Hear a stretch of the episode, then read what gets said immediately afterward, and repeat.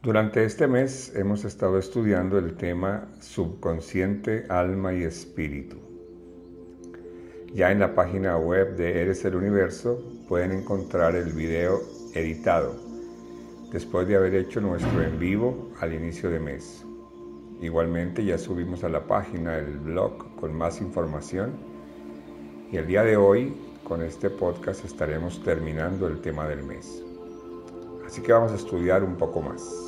Arrancamos. Como vimos en el video, nuestro espíritu tiene dos funciones básicas.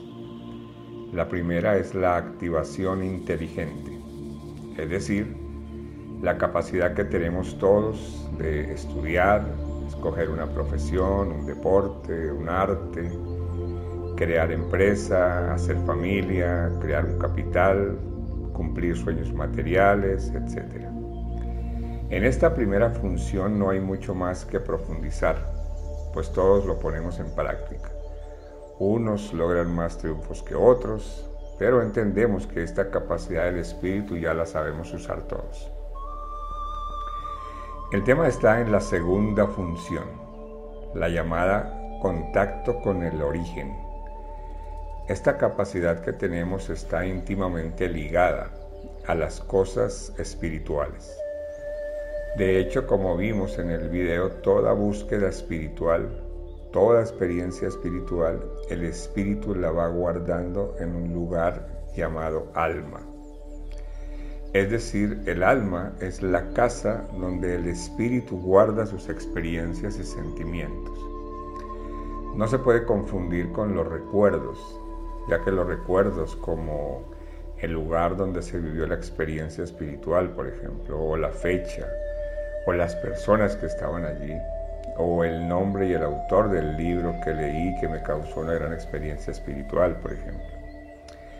Esos detalles sí se guardan en el cerebro porque son datos, pero la experiencia vivida, la sensación, los sentimientos, ese tipo de cosas, el cerebro, la mente, no tiene la capacidad de guardarlos.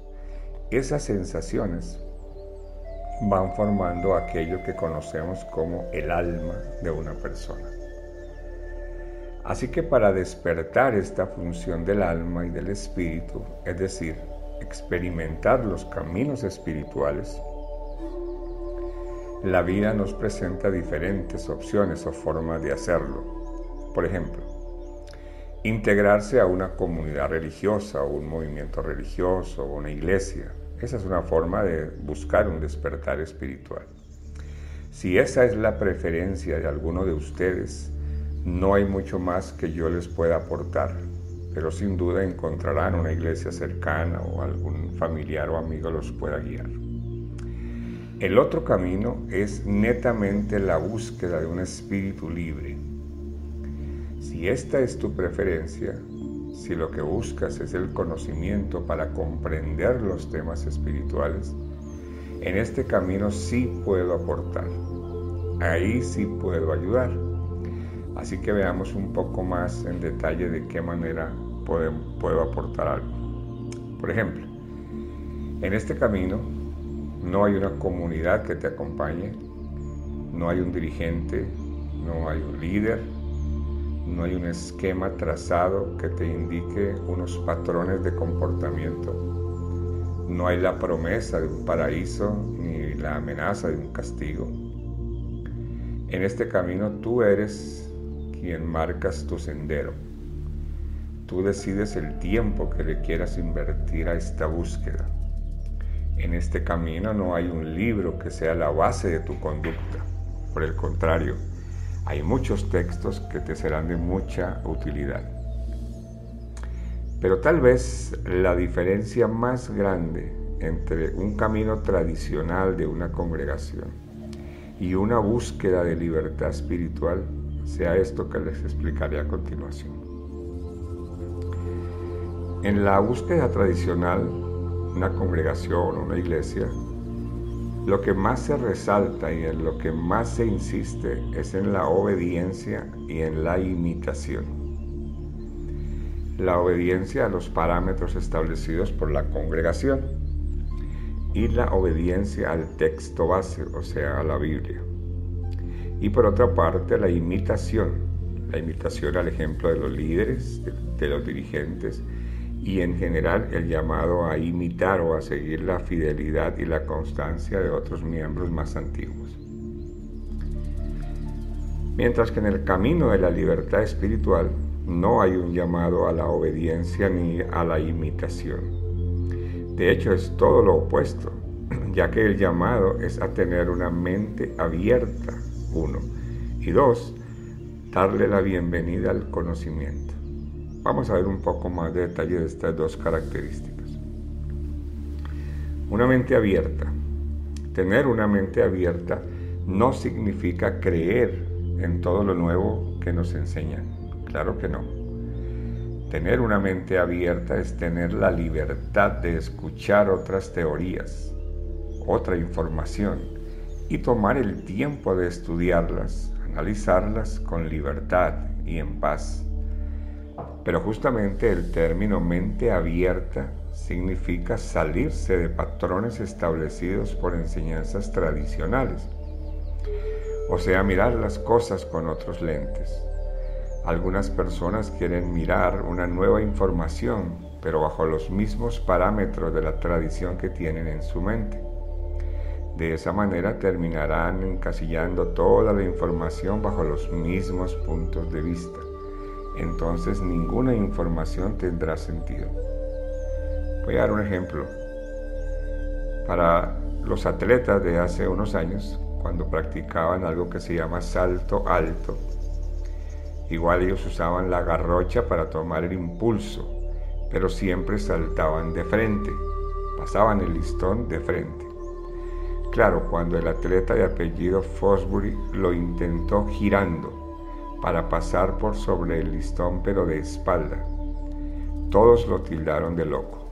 Claro, eso rompía con toda la estructura y la tradición de años de práctica del salto alto de la misma manera. Eso es un buen ejemplo de tener una mente abierta. El otro punto es darle la bienvenida al conocimiento. Esto sí que es sumamente importante. Los científicos, los filósofos, los grandes estudiosos en temas espirituales y todos ellos coinciden en asegurar que el siguiente paso de la humanidad es el conocimiento. El último gran paso de la humanidad fue justamente el llamado Gran Despertar. El Gran Despertar sucedió por allá en los años 1730, 1740. Sucedió como una gran revitalización que generó fortalecer las costumbres de la religión y a partir de esto llega el nacimiento de corrientes evangélicas cristianas, que antes no existían, más dedicadas a estudiar los textos y a encontrar un poco más los orígenes. Pero ahora, casi 300 años después, es el momento del nuevo despertar. Claro, todo este sentir y el llamado a un nuevo despertar va de la mano con la tecnología y la conducta de las nuevas generaciones. Me refiero a esto. La tecnología, es decir, el fácil acceso a las redes y a la información global por medio claro de entidades confiables y a la inmediatez de las noticias hacen que las personas ahora estén mejor informadas. Saben las noticias mundiales de fuentes confiables y esto llega de manera rápida es decir, las personas están altamente desilusionadas de sus líderes o dirigentes porque continuamente escuchan denuncias o ven en las redes denuncias de pederastas o contra pederastas donde los líderes de ellos están involucrados. Claro, las personas dicen que una cosa es su fe y otra las acciones de los hombres, pero ese discurso ya no lo creen las personas de esta generación. Es decir, el común de las personas de hoy ya no cree en ese punto de vista y mucho menos cuando ven que no hay acciones contundentes contra estas personas que cometen esos horribles delitos. Es decir, los grandes líderes prefieren no meter las manos en esto. Temas delicados como violación de menores, maltrato a niñas, etc. Igualmente, las nuevas generaciones ven que líderes se enriquecen predicando una fe. Entonces las nuevas generaciones que ya piensan diferente, que están mejor informadas, no quieren hacer parte de eso, y mucho menos cuando el discurso es totalmente milagroso, es decir, el llamado es a creer ciegamente en algo y esperar que un milagro sea lo que cambie sus vidas. Con todo esto sobre la mesa, es por ello que los estudiosos afirman que es el momento del despertar de la conciencia. Es decir, las generaciones de hoy necesitan información, explicaciones que tengan sentido. Además, ya no quieren seguir envueltos en pensamientos esclavistas de la casa al trabajo, del trabajo a la casa, prepararse, casarse, tener hijos, hacer dinero, envejecer. Las personas sienten que algo anda mal, que algo falta en ese discurso, que hay una información que no se ha dicho, una enseñanza que se ha ocultado. Las nuevas generaciones no entienden el hecho de que aquella persona que fue desobediente, rebelde, de mala conducta, pero que cuando muere, en su entierro dicen que ahora pasó a una mejor vida y que ahora está en el cielo. Pero igual cuando muere alguien que fue una buena persona, fiel y obediente, el discurso es exactamente el mismo. Al parecer, al morir todo le es perdonado. Es más, si se arrepiente unas horas antes, igual se gana el premio mayor. Todas estas cosas no las aceptan las personas de hoy. Y por el contrario, las personas están buscando discursos diferentes. Por eso es más común escuchar cosas como el cuidado de la naturaleza, entender que somos uno con la naturaleza, se escucha gente aprendiendo yoga, cada vez más y más las personas predican meditación, buscan prácticas de meditación, queriendo entender nuestra relación con el universo. ¿Por qué todo lo mueve una misma energía, pero de eso no sabemos nada?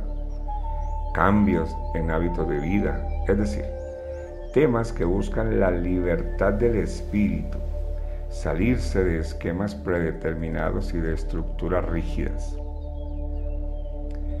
Por esto es que nos estamos tomando el tiempo en estas clases de estudiar términos que a diario usamos pero por repetición, pero que definitivamente no conocemos sus detalles. Por eso este mes vimos el significado de las palabras subconsciente, espíritu y alma. Y el mes pasado vimos el tema qué le sucede al cuerpo a medida que estamos meditando. Y esa es la intención en los próximos meses.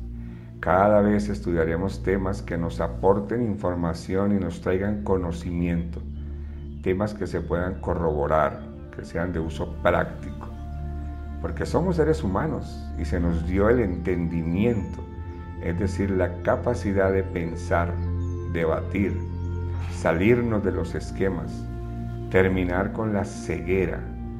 De hecho, la humanidad está tan ciega que uno de los grandes hombres que mostró un camino espiritual lo llamaban el león de la tribu de Judá. El león, el más grande, el más fuerte, el que siempre mira al cielo, al horizonte donde no hay límites.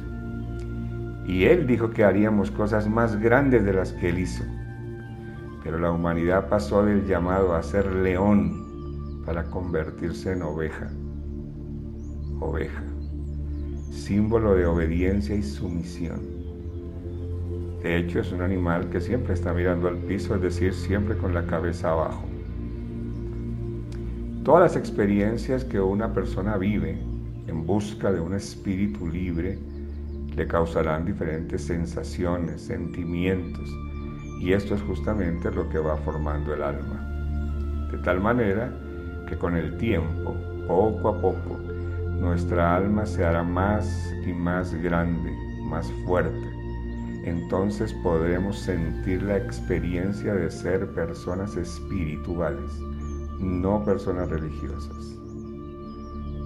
Hace unos minutos atrás les mencioné que el siguiente paso de la humanidad será el conocimiento. Y justamente este mes que está terminando lo dedicamos a conocer el significado y los detalles de estas tres palabras, subconsciente, alma y espíritu. De tal manera que cuando escuches estos términos, ya sabrás a qué se refieren, qué es, cómo los pueden aprovechar para el conocimiento. En este camino, en esta búsqueda de un espíritu libre. Pero si aún tienes dudas o preguntas, te invito a ver nuevamente el video o leer el blog que ya está en la página. Puedes enviar tus comentarios o preguntas desde la página y con todo gusto los responderé. Muchas gracias.